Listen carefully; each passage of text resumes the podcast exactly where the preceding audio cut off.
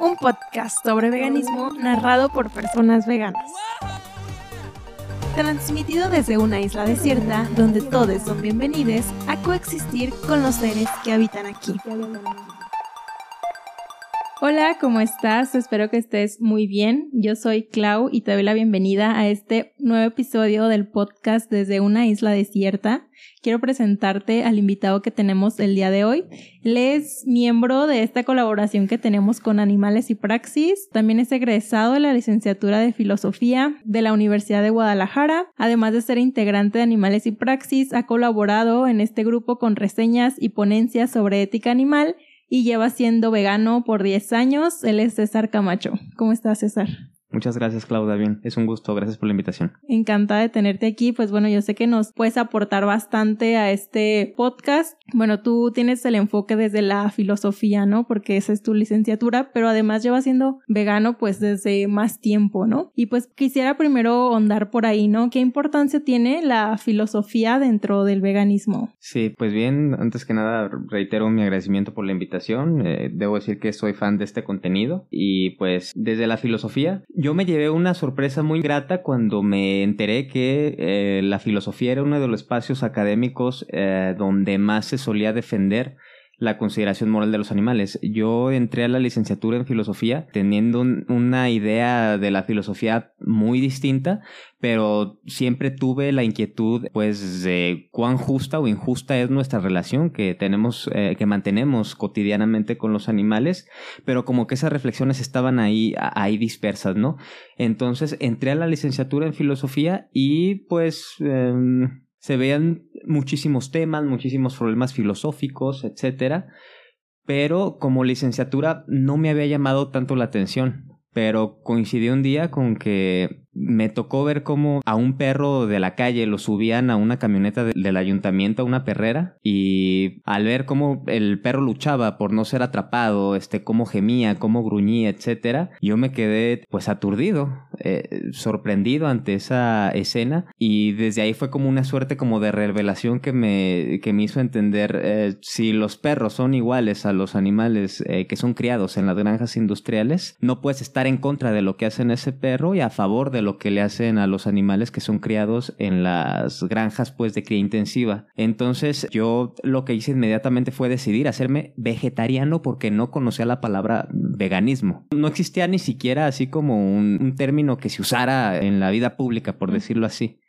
Entonces eh, googleé un poco sobre vegetarianismo, sobre derechos animales, que eran como palabras que ya eran, por decirlo así, más conocidas. Y me topé con unos videos en, en, ese entonces todavía. No tenía al alcance como muchos, mucha literatura sobre ética animal pues me topé con unos videos de eh, debates en contra de la tauromaquia, en contra de la cacería, etcétera y vi que uno de los eh, defensores por los animales que más aparecía en esos videos era un filósofo español llamado Oscar Horta. Entonces escuché pues sus argumentos en defensa de los animales, escuché sus argumentos a favor de considerar moralmente a los animales eh, y me parecieron tan persuasivos, tan lógicamente consistentes, tan informados, que fue una razón para, no solo para quedarme en la licenciatura en filosofía, sino como para, en la medida de lo posible, especializarme en este tema de la, de la ética animal y por eso es que reconocí que la filosofía es una disciplina que entre tantas, eh, entre una de sus tantas eras de estudio está el estudio de la, de la ética. Y dentro de esta área de estudio, que también es muy amplia, está la ética animal. Y pues bueno, este, a partir de ahí vi que el estudio de la ética animal era una pues, rama de la disciplina bastante fructífera, este, de la que se ha escrito mucho y pues ahí me, me, me quise orientar un poco a eso y explorar más porque además es, es fascinante pues. En ese entonces tú apenas estabas empezando la carrera de filosofía y estabas como descubriendo esta, este mundo, esta onda, ¿no? Sí, claro. Sobra decir que obviamente mi pensamiento a lo largo de esos años fue cambiando demasiado, mis intereses de pronto se volcaron hacia otras cosas también, pero siempre estuvo presente el tema de la ética animal. Ya al final de la licenciatura fue como cuando ya quise hacer, entrarle de lleno, aprovechando que pues ya habían, como, la ética animal tuvo muy buena aceptación, muchos textos que antes solamente estaban en inglés o en otras lenguas fueron traducidos al español. Y pues ahí aproveché para eh, leer todo lo que cayera en mis manos sobre ética animal. Claro, oye, ¿y en la licenciatura tenían como estas clases o, o tú investigabas como por aparte? Debo decir que no, que curiosamente, a excepción de una, de, una profesora, la, doctora Ney Lucano, con quien ya tuviste una, una charla, eh, debo decir que no, eh, que debo decir que, que los gremios de humanidades fueron en general un poco cerrados ante este tema. No, se, se, se hablaba de derechos animales, pero como un tema marginal, ¿no?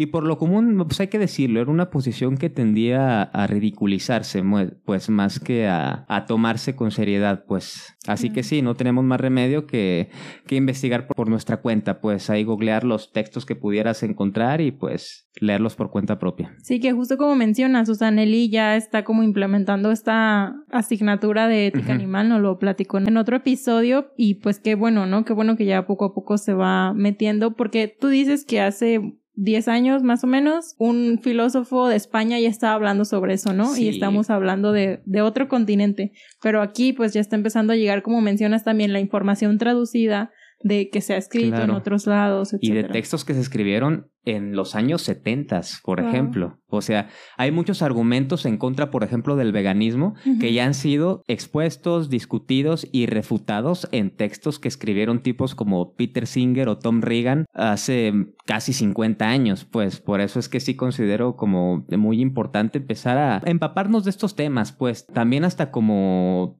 una estrategia de, de diversificación de los contenidos que están en la misma licenciatura, pues. Sí, me imagino, me imagino que sí está interesante también pues aprender de, desde textos más allá de todo el contenido, ¿no? Digo, además de ese contenido. Oye, y dentro de la filosofía, bueno, Igual también para que nos expliques aquí con peras y manzanas existen ciertas corrientes, ¿no? ¿Cuáles de esas corrientes justifican como el veganismo? Bien, sí. Pues bueno, la filosofía es una disciplina que incorpora varias áreas de estudio. Está la ética y en la ética hay una rama, por decirlo así, que se dedica a los al tema de los derechos de, de, los animales o de la consideración moral de los animales. Vale decir que cuando hablamos de ética animal también hablamos de posiciones que están en contra de la consideración moral de los animales, ¿no? Como es el de un, es un filósofo cuyo nombre no recuerdo, pero que se apellida Carruthers, pues. Sin embargo, creo que cuando se habla de ética animal se entiende de autores que están a favor de tomarlos en consideración moral. Hay que decir algo muy importante, que el hecho de que todos los autores coincidan en que debemos mejorar nuestra relación hacia los animales, no quiere decir que lo hagan desde los mismos enfoques. Por ejemplo, cuando hablamos de, de Peter Singer, Peter Singer es un filósofo que se apoya en una tradición que se llama utilitarismo. Si pudiéramos resumir el utilitarismo a grandes rasgos, podríamos decir que el utilitarismo es una filosofía que eh, busca maximizar el saldo de beneficios sobre daños para el mayor número de individuos, ¿no? De la comunidad moral. Y que defiende también que todos los intereses de todos los miembros de la comunidad moral deben ser tomados igualitariamente, ¿no? Pues bajo esta consideración los animales también son individuos de la comunidad moral en el sentido de que tienen intereses, intereses en no sufrir, en disfrutar y en conservar su vida, por lo tanto merecen ser tomados en consideración moral. Hay otros enfoques, por ejemplo el de Tom Reagan, que se basan más bien en una noción de derechos. Considera Tom Reagan, por ejemplo, que todos los individuos que sean sujetos de una vida, es decir, que tengan ciertas capacidades cognitivas como creencias, deseos, capacidad de experimentar placer y dolor, etcétera, poseen algo que él denomina valor inherente y que sobre la base de ese valor inherente se les puede atribuir el derecho básico a ser tratado respetuosamente. Singer no comparte esas opiniones de Reagan, por ejemplo, porque hay que reconocer que la mayoría de los utilitaristas no creen que sea útil la noción de derechos. No tiene sentido decir que la gente tiene derechos, más bien, o que los animales tengan derechos. Más bien, lo que hay que tomar en cuenta son los intereses que tienen estos animales o, estas, eh, o estos seres humanos, por decirlo de algún modo, ¿no? Y bueno, hay muchos otros enfoques. Por ejemplo, eh, Marta Nussbaum defiende un enfoque que se llama el enfoque de las capacidades, que sugiere que humanos y animales somos eh, una clase de individuos que tienen un número de capacidades que podrían eh, satisfacer. A un nivel óptimo. Y que mm, bajo estas circunstancias, una sociedad es justa si se orienta a que estos individuos desarrollen sus capacidades de acuerdo con su especie. En el caso de los humanos, entre nuestras capacidades está pues la de tener una vida mínimamente buena, poder relacionarnos con individuos de nuestra especie y de otras especies, etcétera, ¿no? Tiene una, tiene una lista de capacidades. Los animales también tienen unas capacidades semejantes, ¿no? Como tener un bienestar de vida óptimo, este, poder relacionarse con individuos de, de su propia especie y de otras especies, tener una relación armoniosa con su ecosistema, con su medio ambiente y bajo esas circunstancias, la justicia de las sociedades se mide en función de en qué medida las capacidades de sus miembros, de sus integrantes de estas sociedades estén satisfechas. De manera que, como bien dice Oscar Horta, hay muchos enfoques desde los que se puede defender la consideración moral de los animales. Sí, totalmente. Y leyendo estos autores, inclusive he leído, no recuerdo el autor en este momento, pero menciona y pone algo sobre la mesa, ¿no? ¿Qué pasaría si no tenemos una consideración moral no desde cuánto se parecen a nosotros, sino desde su necesidad de vivir, su necesidad, porque hasta los insectos, por ejemplo, luchan por su vida, se inclinan hacia lo que la preserva. Claro, sí, es muy importante eso, ¿no? O sea, hay que recalcar muy bien porque, bueno, es un podcast de veganismo y hay que tomar en cuenta las objeciones que se les pueden plantear al veganismo como movimiento político, ¿no? Y acabas de dar en un punto muy interesante que es el que no importa que los individuos no se parezcan a nosotros en términos de capacidades cognitivas, para ser moralmente considerables, ¿no? Hay muchos filósofos y filósofas que sugieren que la razón suficiente para tomarlos en consideración moral es que tengan experiencias positivas o negativas, pues como es el caso de muchísimos invertebrados, que curiosamente son los que menos son tomados en cuenta dentro de buena parte del movimiento por los animales, ¿no? Hay una palabra muy importante que aparece eh, puntualmente en la teoría de Peter Singer, ¿no? Que es la cuestión de los intereses. La teoría de Peter Singer sugiere que los animales merecen ser tomados en consideración moral, dado que el principio básico por el que debemos regir nuestras acciones es el de igual consideración de intereses, es decir, que debamos eh, tomar en, a la hora de llevar a cabo una acción, debemos tomar en cuenta los intereses de todos los individuos que puedan verse afectadas o afectados por dicha acción, ¿no? Entonces, los animales tienen, tienen intereses, pues sí, tienen un interés básico, al menos en no sufrir, ¿no? Y en ese sentido, ese interés debe ser tomado en cuenta igualitariamente. Y eso implica que el que consideremos igualitariamente sus intereses no quiere decir que les demos el mismo trato, ¿no? Esto es algo que, que ocurre incluso entre humanos. Mis intereses no son los mismos que los de un bebé, por ejemplo, o los de un anciano. Eso no quiere decir que a la hora de tomar en cuenta este, sus intereses, o más bien que a la hora de llevar a cabo una acción, mis intereses no tengan el, o más bien los intereses del anciano o los del recién nacido, no tengan el mismo peso que mis intereses, pues. Claro, todos los intereses importan igual, ¿no? Intereses básicos en, al menos en no sufrir y en vivir, sí, por supuesto, porque ahí radica una de las objeciones que les plantean al utilitarismo. Bueno, los taurinos también tienen un interés en que su práctica se perpetúe, por decirlo de algún modo. Pues no, porque esa es una práctica que frustra, por decirlo así, los intereses básicos de otros individuos. Está interesante eso, ¿no? Porque va a llegar un punto en el que los intereses van a chocar. Los intereses de uno van a ir sobre encima de los intereses de otro y ahí como sería ahora sí de que mi derecho empieza donde el tuyo termina. Ese es un punto muy interesante porque precisamente es donde Tom Reagan construye su ética animal. La, ética animal de otro gran filósofo por los derechos de los animales es la, este, el enfoque de los derechos de Tom Reagan, ¿no? Que desarrolla y fundamenta en su obra célebre en defensa de los derechos de los animales, así tal cual. Y pues él sugiere que precisamente un utilitarismo consistente suponga tomar en cuenta, eh, supone tomar en cuenta los intereses de todos los involucrados. Eso implica los intereses de los, de los asesinos, de, los taurinos y de los que hacen otra clase de prácticas muy despreciables. Por eso es que él prefiere la noción de los derechos, ¿no?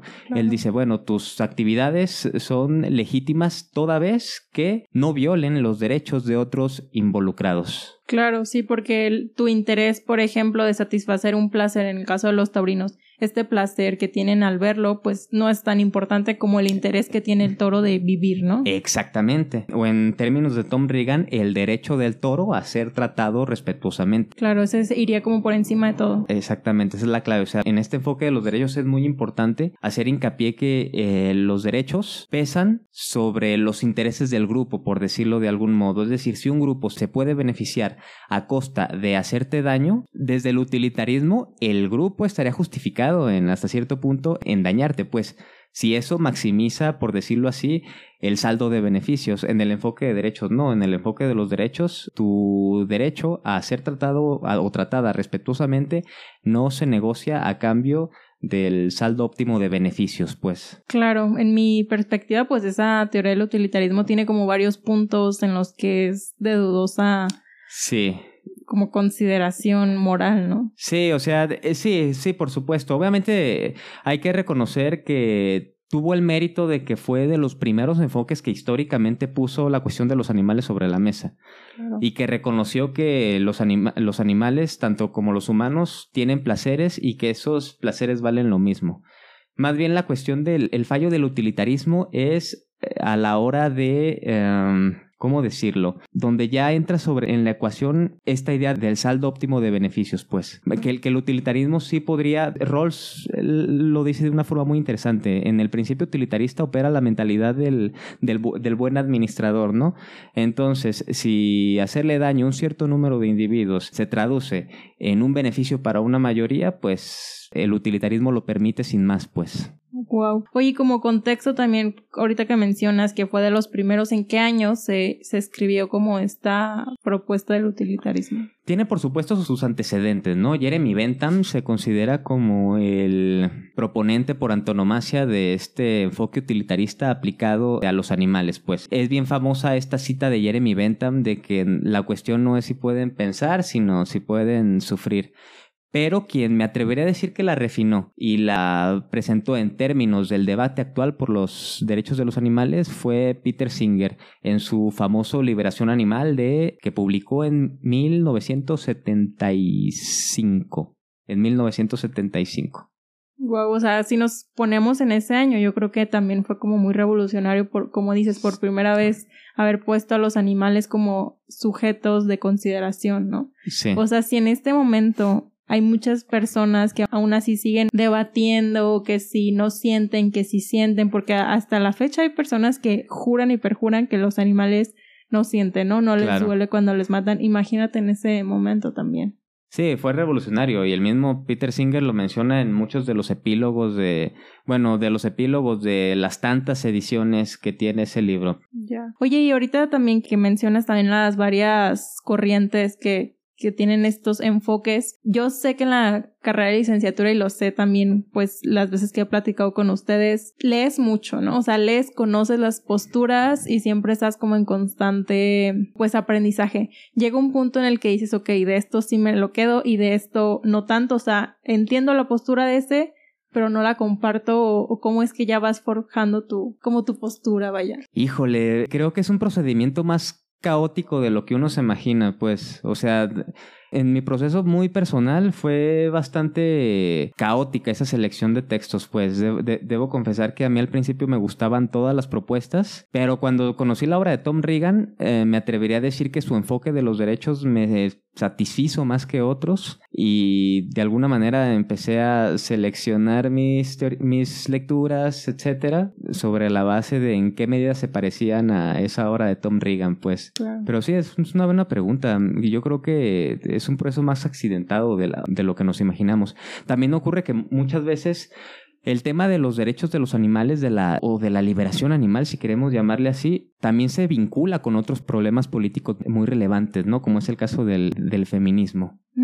Hay muchas académicas y académicos que precisamente exploran la cuestión de los animales a partir de ciertas críticas pues que se plantean a las opresiones basadas en el género pues. Claro y pues bueno el feminismo es por mencionar algunos no pero también hay autores que lo relacionan como con otras opresiones de diferentes género etnia claro. clase etcétera no claro claro por supuesto. Totalmente y aparte pues ahorita que también mencionas eso, y a mí me pasa mucho que cuando leo, por ejemplo, lecturas feministas o lecturas que tienen que ver con otras opresiones, a mí cada palabra me encaja en el veganismo, ¿no? Y digo, es que como la gente no se da cuenta. Sí, totalmente.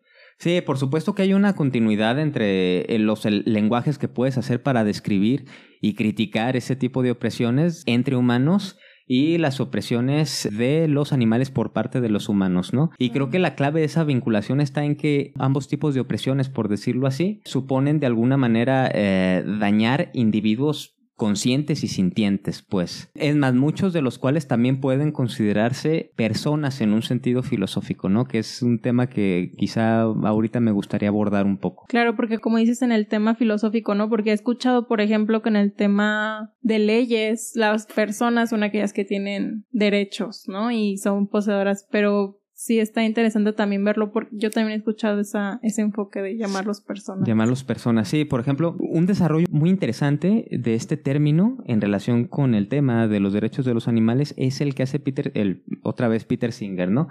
El concepto de persona entra en las reflexiones de Singer cuando se pregunta sobre la relevancia de, del causar la muerte, pues. O sea, Peter Singer se pregunta si quitarle la vida a un ser humano mediante procedimientos indoloros, o más bien si quitarle la vida a un animal es igual de relevante que quitársela a un ser humano, ¿no? Y pues bien, en un texto que se llama Los animales y el valor de la vida, Peter Singer parte de esa reflexión, ¿no? Y él sugiere que quitarle la vida a las personas, ojo, no a los humanos. Peter Singer es muy claro a la hora de definir persona y sugiere que no todos los humanos son personas y no todas las personas son seres humanos, pues hay animales que pueden ser personas. Sí puede tener cierta, cierto mayor peso o puede ser hasta cierto punto más grave que quitárselas a un ser que no es persona. Yo no estoy de acuerdo con esa apreciación y ha sido criticada por todos los lados y por muchos autores, pues. Pero Singer parte de una, de una noción de persona muy interesante que sugiere que la persona es un individuo que es consciente de sí mismo a lo largo del tiempo, ¿no? Y que esa persona que es consciente de sí mismo puede tener entre todo el catálogo de preferencias que podría tener la preferencia de seguir viviendo. Y que por eso frustrar esa preferencia de seguir viviendo supone hacer un daño que no le haces a un individuo que no que no tiene esa preferencia, pues. Supongamos eh, el caso, por ejemplo, de, de los recién nacidos. Ellos no tienen, no hay, no hay pruebas de que tengan una imagen eh, de sí mismo a lo largo del tiempo, pues, o sea, no se pueden ver en un plazo, por ejemplo, de, de 10 años. Nosotros sí, y a, nos, a nosotras y nosotros seguramente nuestra muerte nos atemoriza porque eh, en un plazo de 10 años tenemos el objetivo, no sé, de terminar una carrera o de formar una banda o de hacer cualquiera que sean nuestros propósitos, ¿no? Pero eso exige la capacidad de, de, pensarnos a nosotros mismos en un plazo de 10 años. El recién nacido o ciertos discapacitados mentales o ciertos animales no humanos no tienen esa capacidad de verse a sí mismo a lo largo del tiempo, ¿no? De forma que Singer cree que matarles no supone eh, frustrar ninguna preferencia, porque es una preferencia que no pueden tener. Obviamente esta teoría ya ha sido refutada, como dije hace rato. Gary Francione dice sencillamente que eso no tiene sentido porque los animales tienen interés en no solamente no sufrir, sino interés también en tener experiencias placenteras, experiencias de disfrute, pues crear vínculos con otros individuos de su propia especie. Y para lograr esas experiencias se debe estar vivo. En ese sentido, si tienen un interés en esas experiencias placenteras, tienen tienen por lo tanto un interés en permanecer vivos, pues. Claro. Sí, sí, sí, aparte también el hecho de que en algún momento no tengan esta noción o que se vean a sí mismos a través del tiempo no quiere decir que ya por eso su vida no, no vale exactamente. O sea, un niño, por ejemplo, podría no ser consciente de que pudo tener una educación básica, ¿no? Sin embargo, si se le priva de esa educación básica, aunque no sea consciente, no quiere decir que no se le haya cometido un daño, pues. Sí, por ahí van muchas críticas que le plantean, pues. Pero digo, esto es en relación de cómo interviene el concepto de persona en este debate. Gary Francione dice que los animales, o sea, que basta con que un individuo sea sintiente para que deba ser persona, pues. Sí. Que eso es una razón suficiente para que un individuo pueda catalogarse como, como persona, contraponiéndolo a otra noción, a la de propiedad. En ese sentido, todos los individuos que sean personas, es decir, que tengan sensación, capacidad de sentir y disfrutar, de tener experiencias, no pueden ser propiedades como si lo podría ser pues este micrófono, esta pluma, esta camisa, que son cosas, que son objetos no sintientes. Sí, está muy interesante esa propuesta, o sea, no sé con qué fin se hacen los textos, pero por lo menos el llegar a más personas y que más personas empiecen a cuestionar está ideal, ¿no? Porque no sé, a lo mejor si tú sepas, o sea, si tienen, sacan un texto con esta propuesta, si lo llevan más como al, a las leyes. Claro, e, eso va a ser muy importante porque lamentablemente es, es una idea en la que ha ahondado mucho la doctora Nelly, Nelly Lucano. Este, las leyes, pues, es un sistema jurídico, pues, que respalda un sistema donde los animales son juridificados como cosas y los humanos como no cosas, pues, como sujetos receptores de derechos, de derechos legales. Y los animales no, los animales son sujetos de protección legal, pues, pero eso, a veces esa protección legal protege más bien al propietario de los animales que a los animales mismos, pues. Y eso es muy importante porque, pues, bueno, yo siempre con los que platico les invito a comparar este movimiento con el movimiento anti esclavista, por ejemplo. La humanidad tiene más tiempo de esclavista que de antiesclavista, pues. En América, bueno, en Norteamérica, la esclavitud se eh, abolió en 1865. Todo el tiempo detrás que llevó siendo esclavista, ¿no? O sea, lamentablemente va a ser un proceso muy lento, mucho más lento de, los, de lo que nos gustaría que fuera, pero esto se debe hacer con el apoyo de todos los argumentos y todas las teorías que estas filósofas están formulando, pues, para que tampoco se den el vacío y los activistas por los animales tengan una base teórica en la que apoyar sus ideas. Sí, totalmente, totalmente. Sí está como muy fuerte también ese tema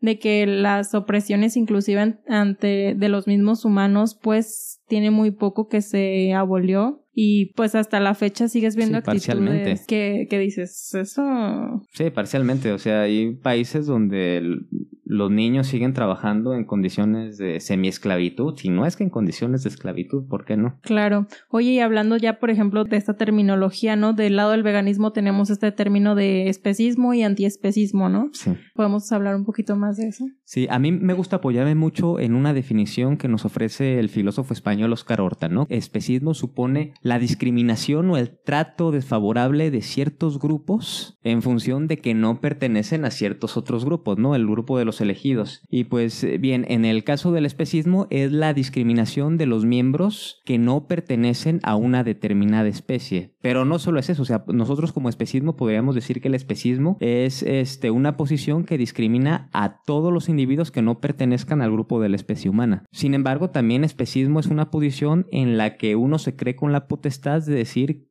qué especies tienen valor y qué otras especies no tienen valor, ¿no?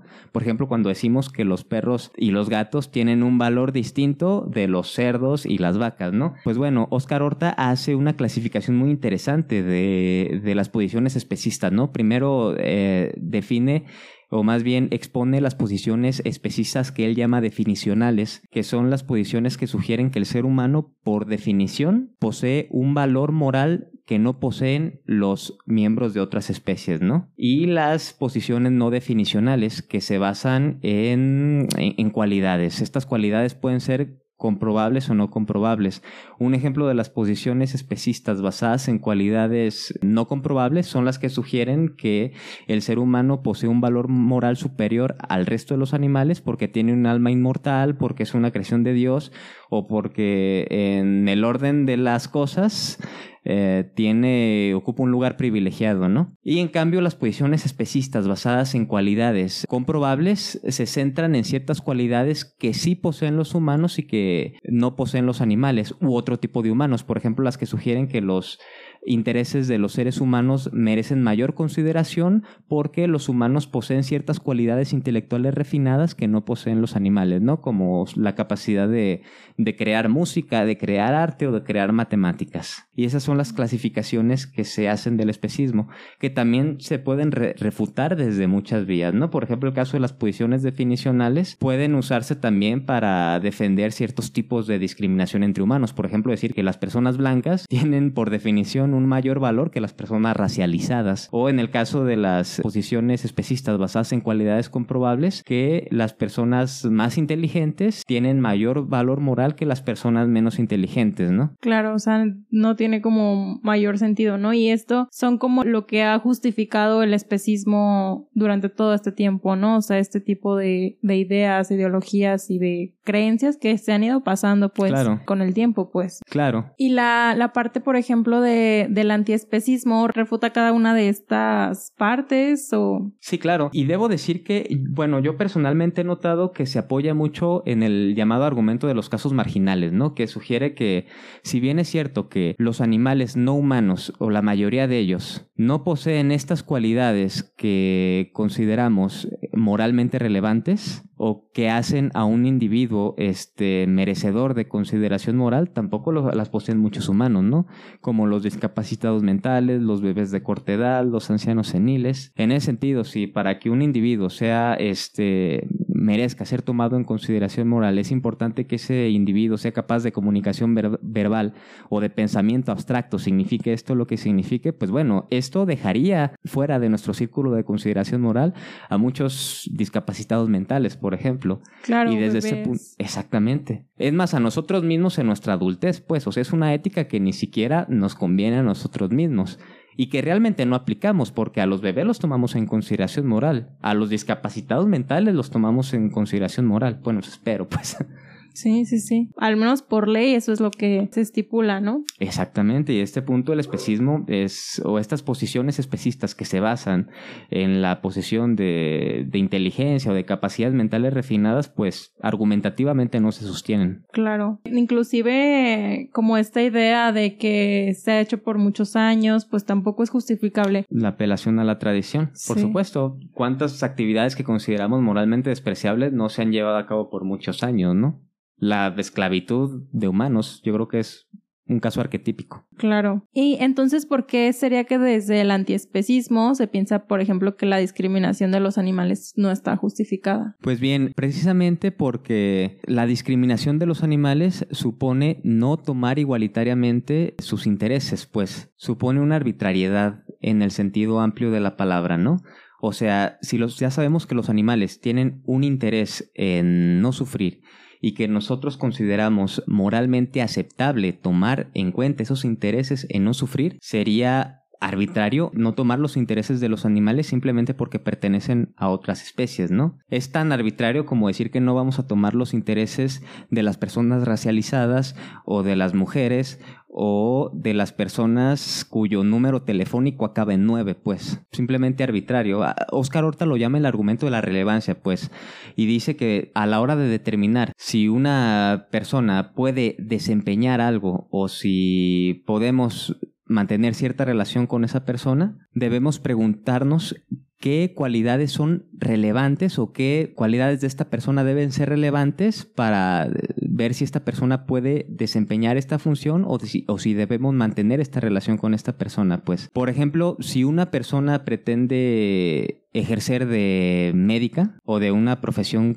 cualquiera, ¿cuáles son las preguntas relevantes que debemos plantearnos para este, determinar si esta persona puede ser médica o no? Pues bueno, este, no es relevante si esta persona sabe cocinar o si sabe tocar guitarra o si este, sabe jugar fútbol. Lo relevante es si esta persona sabe ser médico, sabe, este, estudió una licenciatura relacionada con la medicina. Pues en el caso de los animales y de la consideración moral de los animales es algo muy parecido. A la hora de preguntarnos si se debe o no considerar moralmente a alguien, debemos considerar qué cualidades son relevantes para determinar si debemos o no considerar moralmente a ese o a esa alguien, ¿no?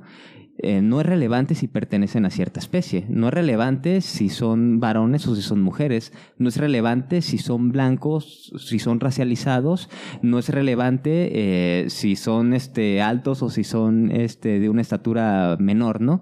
Son relevantes si pueden ser dañados o beneficiados en un sentido moral pertinente, pues eh, si pueden tener experiencias positivas o experiencias negativas. En ese sentido, si los animales eh, pueden tener estas experiencias positivas y negativas que de hecho las tienen, no tomarlos en consideración moral sobre la base de que no pertenecen a nuestra especie es centrarnos en una cualidad que es moralmente irrelevante, pues. Claro, o sea, lo que realmente es importante es lo que, lo que mencionas, lo relevante, pues. Sí, sí, ese es uno de, los, de las tantas vías de la argumentación desde las cuales se puede rechazar el especismo. Otra es simplemente ser una comparativa, o sea, los animales son, en lo que respecta a tener capacidad de sufrir y disfrutar, iguales a los niños a los discapacitados mentales. Si no le hacemos daño a los niños o a los discapacitados mentales, ¿por qué hacérselos a los animales? Claro, porque en la consideración moral tienen el mismo peso. Exactamente. Si la justicia es ciega, pues también es ciega frente a la especie. Claro. Y relacionado a esto, ¿nos podrías mencionar algunas teorías filosóficas que defiendan la consideración moral hacia los animales no humanos? Sí, por supuesto.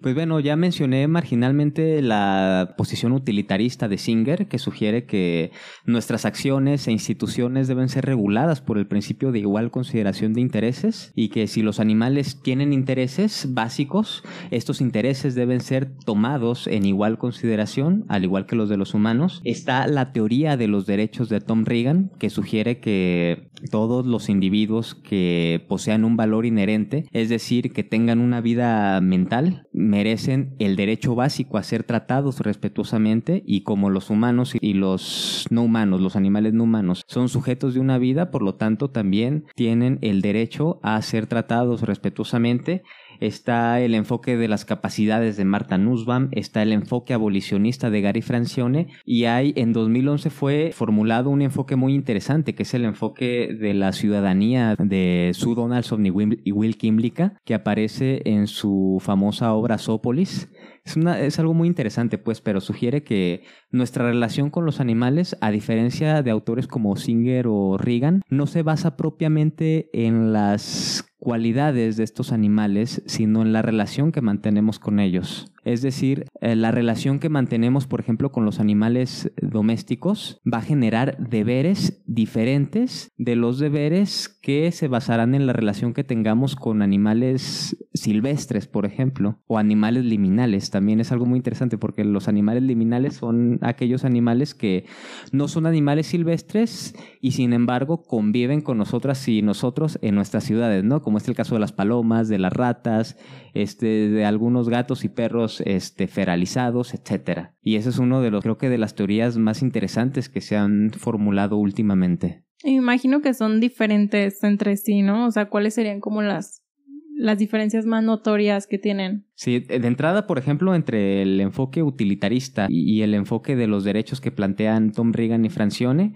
es que son teorías, por decirlo así, como el agua y el aceite. El enfoque de los derechos no puede admitir el utilitarismo y el utilitarismo rara vez admite la noción de los derechos. Pues hay también unos enfoques muy interesantes que se han formulado, por ejemplo, desde el, desde el ecofeminismo. Mm. que sugiere que todas estas teorías son de alguna manera androcéntricas en el sentido de que se centran mucho en ideas como los derechos, la libertad, la agencialidad moral, etcétera, que son nociones de las que se ha servido históricamente el varón para desempeñarse en el ámbito público, pues, y que descuida ciertas otras dimensiones como los afectos, como las relaciones, etcétera, pues, que son más explotadas desde la llamada ética del cuidado, pues, que ya sabemos la importancia que tiene desde el feminismo esa ética. Sí, sí, sí. Y, por ejemplo, las otras que eran como la de Nussbaum y la de Francione. La de Francione. La de Francione también construye su teoría que se basa en un enfoque abolicionista de los derechos de los animales en paralelo a una crítica de Singer. Francione dice que los individuos que sean sintientes no pueden ser cosas o no pueden ser juridificados como cosas. Hay ciertos pasajes en los que tanto Bentham como Singer sugieren que los animales pueden ser considerados moralmente y aún así pueden ser catalogados como propiedad, ¿no? Siempre y cuando e, ello no este, suponga la frustración de sus intereses. Francione dice que no, que los animales eh, no pueden ser considerados propiedad porque siempre que entren en conflicto los intereses de los animales considerados propiedad con los intereses de los propietarios, la balanza se va a inclinar a favor de los intereses de los propietarios, ¿no? De la forma que no se puede conciliar desde la perspectiva de Francione la significación moral de los animales con su estatuto de propiedad. Claro. Y por otra parte, en la teoría de Nussbaum sugiere pues que los animales tienen un número de capacidades que se deben, se deben satisfacer para que tengan una vida buena. Algo muy intrigante de la teoría de Martha Nussbaum es que no llega a conclusiones abolicionistas, como si llegan las teorías de Tom Reagan, de, de Francione e incluso de Will Kimlick y Sue Donaldson. Nussbaum eh, está dispuesta a defender ciertos tipos de ganadería eh, sustentable, por decirlo de algún modo o ganadería bienestarista, pues, y de experimentación animal, lo cual es bastante desconcertante, pues, porque pareciera que se que contradice alguno de sus de los postulados en los que se basa su teoría, pues. Porque ella menciona que mientras se cumplan estas capacidades o mientras tengan como estas vidas en donde se estén como alimentando estas necesidades, está ok, ¿no? Se podría decir. Sí, Sí, de hecho hay una parte en la que dice que ella estaría dispuesta a aceptar ciertas formas de experimentación si favorece la satisfacción de capacidades humanas, por ejemplo. Lo cual pues, sí es bastante intrigante y le hace, le hace merecer una segunda lectura más crítica. Sí, oye, ¿y tú por qué piensas que diferentes autores como interesados en los animales no humanos llegan a tan diferentes conclusiones? porque parten de tradiciones éticas diferentes. Y, eso es un punto muy importante, porque quiere decir que es algo en lo que ha insistido muchas veces Oscar Horta, ¿no? Que cualquier tradición ética o cualquier enfoque normativo en el que pretendamos basarnos es aplicable a los animales, cualquiera, una ética del cuidado, un enfoque de las capacidades, un enfoque de derechos, una teoría utilitarista. Incluso hay, hay este, ciertos autores que defienden, por ejemplo, que ciertos enfoques como los de John Rawls, eh, John Rawls formula un experimento muy interesante que dice que las sociedades deben formular sus leyes como si quienes formularan estas leyes tuvieran un velo de la ignorancia, ¿no? Que les impide saber en qué posición social van a nacer, de qué sexo van a formar parte, si, si, van a ser blancos o si van a ser racializados o si van a ser pues de otra etnia. Este, deben formularse así las leyes, pues, porque eso va a garantizar que la selección de los principios de justicia sea supuestamente imparcial. Entonces, si se nos impide saber si vamos a nacer, eh, partiendo de este experimento mental, si vamos a nacer blancos o racializados, u hombres o varones, se nos debería impedir también este, saber si vamos a nacer humanos o si vamos a nacer no humanos, ¿no? Porque si supiéramos de alguna manera que vamos a nacer no humanos, pues formularíamos leyes que impidieran la crueldad hacia los animales, ¿no? Formularíamos leyes que impidieran la ganadería el aprovechamiento de los animales como recursos alimenticios o como sujetos de experimentación, ¿no? O sea, lo que prueba que nuevamente que estas que estos experimentos mentales, por ejemplo, muy relevantes en la ética son perfectamente aplicables a este al asunto de la consideración de los animales. Sí, a lo que entiendo es como las bases éticas y morales ya existen, ¿no? Simplemente es arrastrarlas hacia los animales no humanos. Eliminar la barrera del especismo. Sí. Como ya hizo Darwin hace más de 200 años que dijo, bueno, el ser humano solo difiere de los animales en cuestión de grado y no en cuestión de género. Somos lo mismo finalmente. Nomás seguimos rutas evolutivas diferentes como cada animal. Sí, sí, sí. Oye, y hablando ya más como, por ejemplo, de, de cuestiones ambientales, ¿qué vínculos podrían como relacionarse entre el especismo y el, la cuestión medioambiental? Eso es algo muy importante porque si bien hay muchos puntos de encuentro, hay muchos puntos de divergencia también, ¿no? Si podríamos decir que hay un punto de encuentro es que ambas éticas, tanto la ética animal como la ética ambiental, yo las confundo mucho, me vas a disculpar si de pronto digo ética ambiental para referirme a la ética animal y viceversa. Tanto la ética animal como la ética ambiental pretenden construir una ética no antropocéntrica, pues, o sea, que no se base exclusivamente en el género humano. Sin embargo, y, y pueden incluso coincidir en ciertas conclusiones prácticas, ¿no? Por ejemplo, tanto la ética animal como la ética ambiental rechazan la ganadería intensiva, pues la ganadería industrial por el impacto ecológico que tiene. Sin embargo, ya hay unos puntos de divergencia donde la ética animal y la ética ambiental no solamente parten de principios distintos, sino que llegan a conclusiones distintas, ¿no? Podríamos clasificar las éticas ambientales en dos grandes grupos, ¿no? Una ética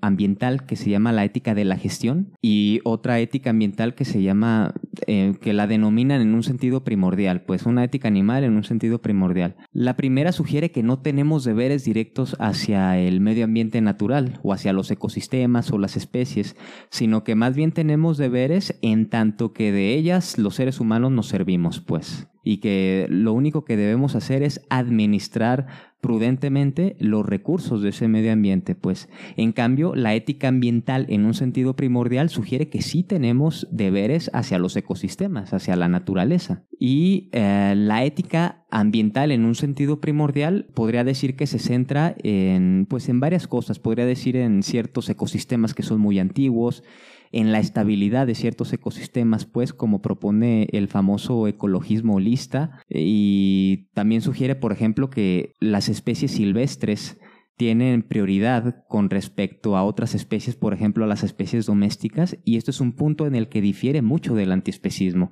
porque la ética animal estaría dispuesta, por ejemplo, a exterminar a una especie considerada invasora a fin de proteger a una especie considerada nativa, pues.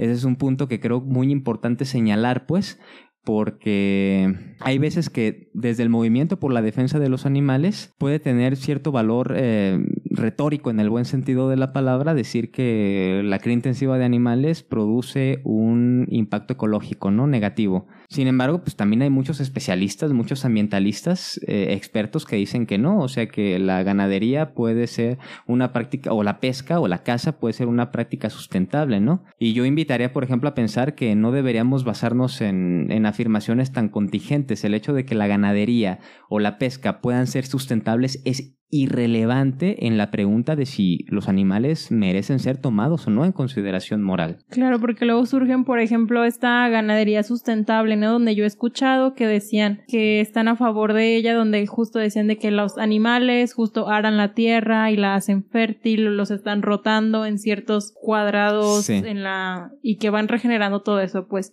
Y entonces dices, ajá, ok, sí, eso es mejor para el medio ambiente, pero ¿dónde queda la consideración hacia estos animales. sí. y vale apuntar algo muy importante porque también de esta perspectiva, si lo que se debe buscar a cualquier costo es beneficiar el medio ambiente, pues eso dará luz verde a que extermináramos también a ciertos grupos de humanos, ¿no? Lo cual sería absurdo, lo cual nadie, salvo alguno que otro ecofascista o algunos teóricos como Lincoln, estarían dispuestos a admitir, pues. Y es algo también muy importante, pues, porque el ecologismo realmente tiende a ser una mezcla de holismo, por decirlo así, con antropocentrismo finalmente, porque, por ejemplo, las conclusiones que formula acerca de las especies invasoras no las formula acerca de los humanos. Así como está dispuesto a aplicar el rifle sanitario a los gatos eh, este, asilvestrados, no estará dispuesto a aplicar el rifle sanitario a las personas que también producen un impacto ecológico tan grande, quizá el más grande, este, del que producen todas las demás especies, ¿no? Y que también son invasores de ciertos territorios que luego claro. llegan a, a ocupar, pues. Claro. Wow, o sea, está, está muy interesante porque a pesar de que muchas personas interesadas, por ejemplo, en el medio ambiente, conocen a lo mejor el veganismo a través de ahí, existen también estas diferencias, ¿no? Y, y yo creo que siempre lo más importante va a ser pues la consideración de todos los animales humanos y no humanos. Por supuesto.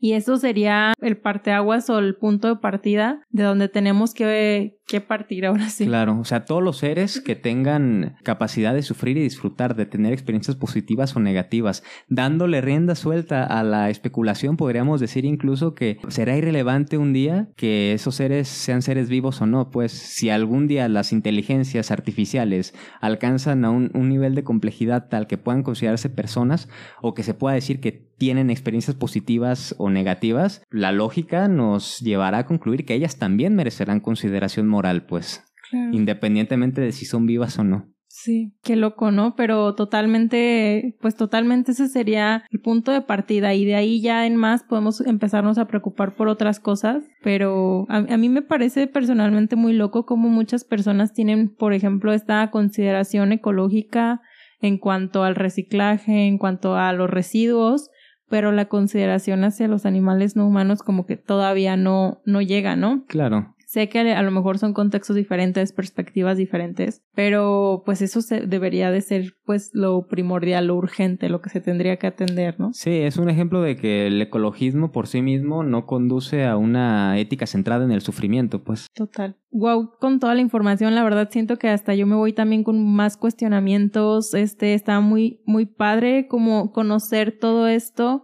y no sé, pero siento que es como un hilo que jala otro hilo, que jala otro hilo, que jala otro hilo. Y, y, qué chido, pues, que a las personas que nos están escuchando les haya servido, porque creo que del cuestionamiento pueden salir muchísimas cosas. La información que nos diste súper completa, la verdad, creo que voy a amar todos estos episodios donde venga alguien de animales y praxis porque tienen muchísima información. Mis respetos también a ti para todo lo que, lo que has estudiado, lo que has aprendido, lo que por tu cuenta también has ido informándote. Y pues bueno, para ir cerrando el episodio, me gustaría que me dieras tu definición de veganismo, tú como persona vegana antiespecista. Muchas gracias, Claudia. Este, fue un gusto haber estado aquí. Únansenos a Animales y Praxis. Este es un grupo abierto, se puede unir quien sea. Y pues bien, este, mi definición de veganismo. Yo creo que el veganismo es un movimiento político que defiende la, considera la liberación de los animales basada, basado en una consideración moral de los animales mismos, pues, que exige el abandono total de las actividades que rutinaria y sistemáticamente dañen a los animales, pues les hagan, les hagan sufrir, les priven de sus fuentes de satisfacción, etc. Pero que este abandono de estas actividades se basa en el, en el antiespecismo, pues, en el rechazo de la discriminación de los miembros de las especies que no sean la especie humana. Porque bueno, hay gente que voluntariamente puede decir, ¿sabes qué? Yo abandono todas las actividades que dañen a los animales sin embargo, sigo creyendo que los, que los seres humanos son más valiosos que los animales, ¿no? Yo creo que esa idea ya no sería el ya, ya no se correspondería pues con el, con el veganismo, pues, sino que el veganismo es necesariamente antiespecista, pues. Totalmente. Oye, y también me faltó preguntarte hace ratito, pero si una persona quiere empezar como con esto de informarse, ya sea como teóricamente, ¿qué le recomendarías? Pues bueno, yo soy muy tradicionalista en ese sentido y le recomendaría leer a Liberación Animal de Peter Singer. Se puede conseguir fácilmente. Y en YouTube hay muchos videos. Eh, puede consultar, por ejemplo, a Oscar Horta, que es un gran filósofo y gran divulgador de la, de la ética animal. También recomiendo el En defensa de los derechos de los animales de Tom Regan, que también se puede conseguir fácilmente tanto digitalizado como en físico. Y en la página Animales y Praxis se publican reseñas este, eventualmente de estos textos. Muy bien, o sea, esperamos tus mensajitos por allá, como bien lo mencionó César, están en Instagram como Animales y Praxis oficial, cuenta oficial. Súper, y pues yo estoy como arroba tofu. Te agradecemos mucho por habernos acompañado en este episodio. Y si te sirvió o piensas que le puede servir a alguien, comparte este episodio con esas personas. No sé si quieras agregar algo antes de irnos, César. Pues bueno, a los miembros que ya pertenecen a la comunidad vegana antiespecista, eh, buscar basar sus argumentos en defensa de los animales en teorías, en argumentos que hayan sido ya trabajados por otros autores y autoras y a las personas que por alguna razón no se han hecho veganas y tienen inquietud de hacerse, pues que se animen a dar el siguiente paso. Creo que pronto estaremos hablando de que el veganismo va a ser un asunto obligatorio como, como cuestión de justicia, pues, y que si nosotros fuéramos animales no humanos, seguramente nos interesaría habitar un mundo lleno de personas veganas. Totalmente, muchísimas gracias y nos vemos en los próximos episodios de este podcast desde una isla desierta donde cada vez ya somos más y más personas. Hasta luego. Hasta luego, muchas gracias.